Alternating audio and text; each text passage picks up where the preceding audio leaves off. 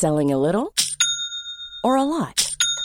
Shopify helps you do your thing however you cha-ching. Shopify is the global commerce platform that helps you sell at every stage of your business. From the launch your online shop stage to the first real life store stage, all the way to the did we just hit a million orders stage. Shopify is there to help you grow. Shopify helps you turn browsers into buyers with the internet's best converting checkout. 36% better on average compared to other leading commerce platforms because businesses that grow grow with Shopify. Get a $1 per month trial period at shopify.com/work. shopify.com/work. Dixo presenta Factor Kaiser con Max Kaiser. Dixo is back. Una nueva manera de acercarse a la realidad y de buscar la verdad. Información trascendente. Factor de cambio. Factor Kaiser. Este es un episodio especial de Factor Kaiser. Y no solo porque se trata del episodio número 50, lo cual te agradezco enormemente, porque es gracias a ti, gracias a que ustedes están aquí pendientes y lo comparten por todos lados. Se trata también de un episodio especial porque el tema, el combate a la corrupción, es un tema que ha ocupado mi carrera profesional y mis estudios por más de 20 años.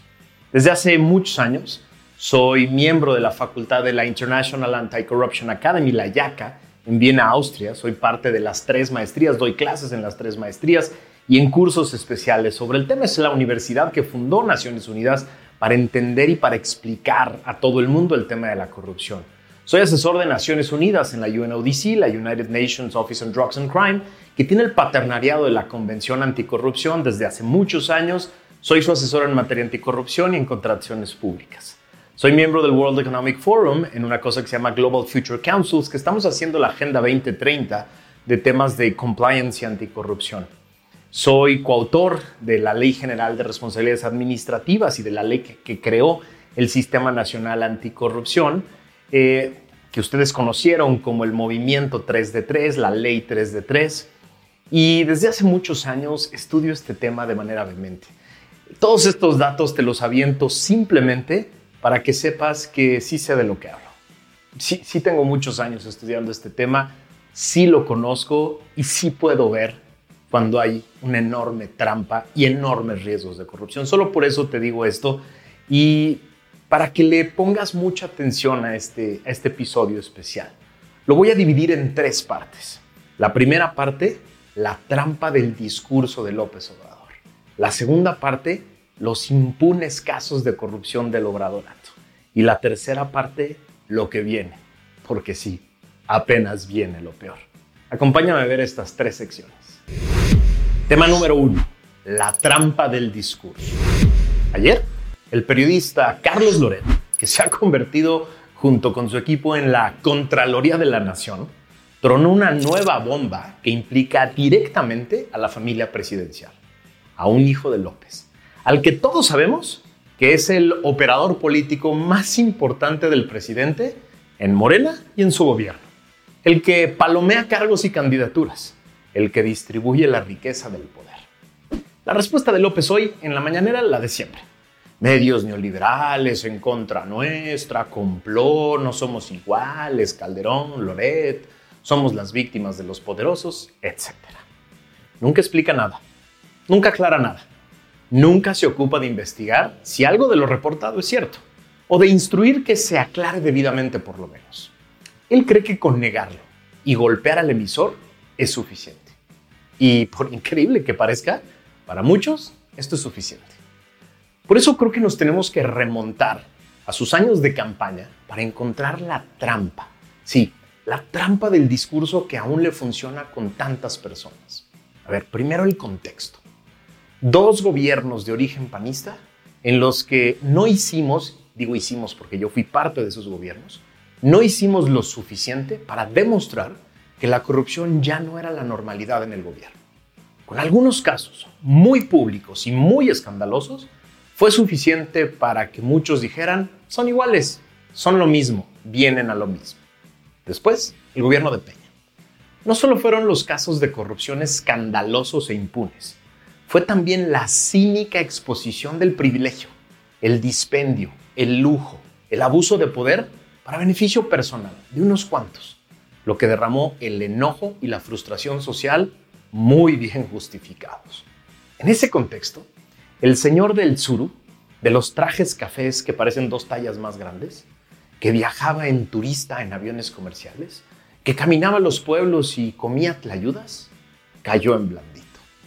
Era el hombre del pueblo, que no quería lujos ni riquezas, que despreciaba el privilegio, sencillo y simplón, el que no te va a robar, porque ni siquiera le gusta el dinero, no lo quiere, le das con la riqueza. Es el héroe que va a librarnos de esa clase política que vive como nobleza europea. ¿A costa de quién? A costa de nosotros, del pueblo. Solo un hombre que desprecia el dinero y el lujo puede librarnos de esa clase política que ama el dinero, el lujo y el privilegio, pensaron muchos incautos.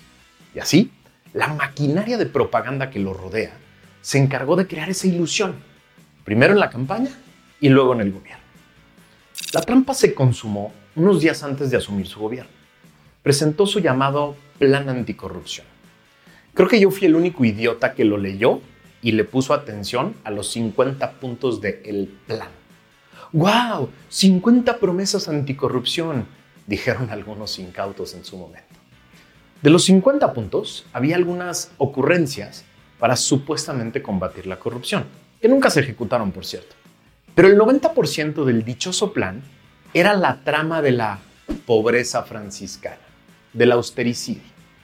Seremos pobres, jodidos, ganaremos menos no viajaremos en aviones privados ni del gobierno. No habrá prestaciones ni incentivos. Adiós a seguros médicos y de vida. Todos iremos al ISTE a atendernos problemas de salud. Si lo que le molesta a la gente es la riqueza pública de los políticos, nosotros seremos públicamente jodidos y mediocres. Y listo, el contraste estaba hecho. Ya podía sacar su pañuelito blanco y decir que se acabó la corrupción. Y muchos se lo creyeron. Para el resto del sexenio se requerían tres cosas. Uno, mantener la disciplina de la jodidez personal. Siempre. Dos, acusar a todo crítico de ser parte de los de antes, que quieren regresar al poder y regresar a los privilegios. Por eso me critican, porque quieren recobrar lo que perdieron. Y tres, proteger a todo miembro de la secta que sea leal, se quede callado y mantenga la disciplina, a pesar de ser sorprendidos en grotescos casos de corrupción. ¿Por qué? Porque él sabe perfectamente que con uno que deje caer, el terror en la secta se va a propagar y el caos será incontenible. Hasta hoy ha logrado mantener estas tres estrategias con un cinismo que ya raya en la locura. Tema número 2. Los casos impunes de corrupción en el obradorato. Los primeros casos llegaron muy rápido. A tres cercanos e incondicionales los sorprendieron con muchas más propiedades inmuebles de las que habían declarado. Bartlett, director de la CFE, Olguita, la secretaria de Gobernación, e Irmita Sandoval resultaron ser afortunados caciques inmobiliarios que nunca pudieron explicar el origen de tanta abundancia que no declararon. Pero negarlo, protegerlos y acusar a los emisores de la investigación fue suficiente en ese momento para superar este primer reto. Vino la pandemia y se disparó el escándalo de los hijos de Bartlett y otros personajes cercanos a la regenta que aprovecharon la pandemia para hacerse ricos. Después, las vacunas y el desabasto de medicina. Dos monstruos de corrupción multimillonaria que aún no truenan, pero un día van a tronar y va a haber muchos damnificados. Podrán ser corruptos todos los que lo rodean, pero él no, decían todavía algunos incautos. Hasta que llegaron los videos de dos hermanos diferentes de López recibiendo sobres llenos de cash y confesando que eran para quien ocupa la presidencia. Sí. Lo negó de nuevo. Y su amigo Gertz se encargó de empantanar también estas investigaciones para que nunca supiéramos la verdad. Surgieron después escándalos de corrupción en una de sus obras consentidas, en Dos Bocas. Rocío Nale había repartido el gigantesco pastel con puras asignaciones directas e invitaciones restringidas, una de las cuales había beneficiado a un compadre, a una empresa de reciente creación de su compadre. Lo negaron y nada se investigó. Luego, la casa de Houston. Misil por debajo de la línea de flotación porque ya no había cómo decir que eran los otros.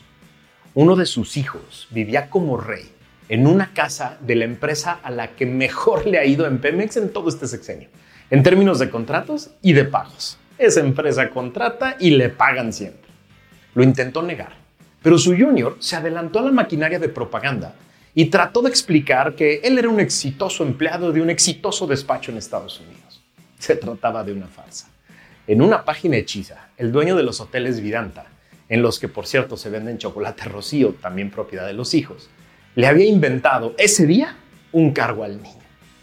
No pasó nada aquí, otra vez, en el gobierno de México, porque la senadora Xochitl Galvez hizo lo correcto. Denunció estos hechos ante la Securities and Exchange Commission de Estados Unidos, una dura autoridad que va a investigar. Esperemos que pronto esa autoridad nos tenga alguna sorpresa. Pero ayer, la cereza en el pastel que evidencia la farsa del discurso obradorista. Resulta que Andy, el otro hijo, el operador político de López y el junior consentido, es también una fuente de riqueza para sus amigos. ¿Cómo? Resulta que Loret y su equipo de investigación encontraron que después de que su padre mató uno de los proyectos de infraestructura más importantes de la historia de este país por supuesta corrupción que nunca encontró, su hijo se encargó de llenar de contratos y recursos públicos a sus amigos para repartirse los despojos en empresas que simulaban ser competencia, pero que pertenecían a un solo grupo, al de sus mejores amigos. La reacción de López, negarlo, acusar a Loret y presentar la inexistente vacuna patria que ya llega cuando nadie la necesita. Sí, de eso se trató la mañanera de hoy. Tema número 3, lo que viene.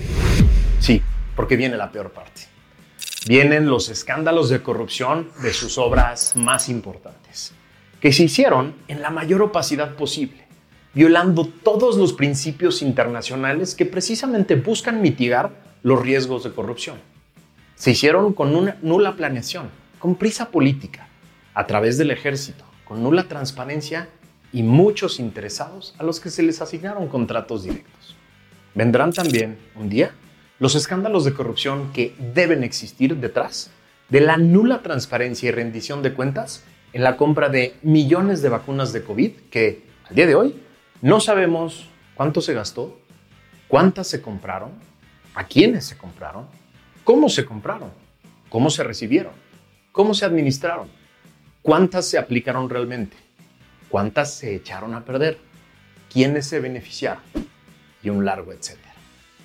Vienen también los multimillonarios escándalos de corrupción que están detrás del inhumano desabasto de medicinas. ¿O tú crees que solo fue por pura negligencia e incapacidad del desabasto? No, hay temas gravísimos detrás. Vienen los miles de escándalos de corrupción mediana y menor, de miles de servidores públicos que dejaron de ser auditados, revisados, exigidos en transparencia y rendición de cuentas, y que solo le tenían que jurar lealtad al líder para hacer lo que quisieran con su cargo. Pero que además, desde el principio del sexenio, perdieron parte de su sueldo, su seguro de gastos médicos y su seguro de vida. Y que seguramente muchos de ellos vieron la oportunidad de compensar. Viene un año de burda y pública impunidad. Nada van a aceptar, ni esperes. Nada van a reconocer, nada van a investigar ni sancionar porque hacerlo implicaría reconocer toda la mierda que hemos visto hasta hoy y aceptar que es cierta. Van a mantener su discurso e intentarán vender a su candidato a la presidencia del 24 como el encargado de acabar con la mafia del poder. La tarea está inconclusa. Ahí viene el nuevo a tratar de seguirlos golpeando. ¿Cuál es nuestra responsabilidad como ciudadanos? Te propongo cinco cosas que debemos hacer de aquí hasta la elección y después. Uno, difundir toda investigación seria sobre actos de corrupción de este gobierno. Dos, exigir vehementemente justicia para que sea más evidente la impunidad. No va a venir la justicia ahorita, pero se hace evidente la impunidad. Tres, asignar responsabilidad concreta y directa, aunque hoy solo sea política, a los responsables con nombre y apellido, porque van a ser candidatos y van a pedir tu voto. Cuatro, exigir candidatos de oposición sin esqueletos en el closet, carajo, con un perfil de integridad mínimo y con una agenda anticorrupción clara y completa. Y cinco, no votar por nadie que le haya sido desleal a México. Esto es muy importante. Ya basta de ser ciudadanos tibios. Ya basta de ser ciudadanos que perdonan y olvidan lo que sea. Es nuestro momento y es nuestra responsabilidad de hacerles pagar a los desleales. Con nuestro voto les hacemos pagar que le hayan sido desleales a México.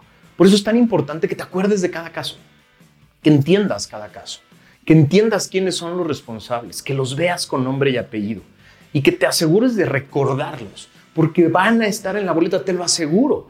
Muchos de ellos no solo van a querer ser candidatos a la presidencia, muchos de ellos quieren ser senadores, diputados, gobernadores de sus estados, presidentes municipales. Y es importantísimo que aprendamos a asignar responsabilidades. No puedes olvidar sus nombres, no puedes olvidar los casos de corrupción en los que estuvieron involucrados porque no los queremos en el poder.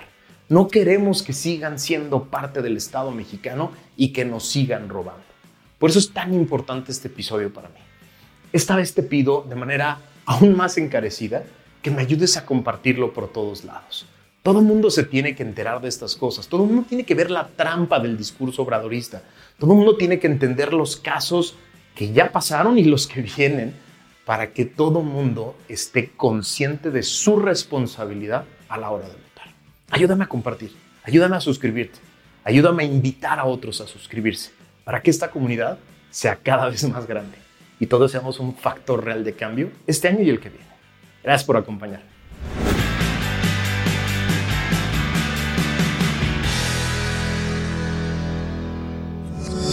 Dixo is back. When you make decisions for your company, you look for the no-brainers. If you have a lot of mailing to do, stamps.com is the ultimate no-brainer. Use the stamps.com mobile app to mail everything you need to keep your business running with up to 89% off USPS and UPS. Make the same no-brainer decision as over 1 million other businesses with stamps.com. Use code PROGRAM for a special offer. That's stamps.com, code PROGRAM.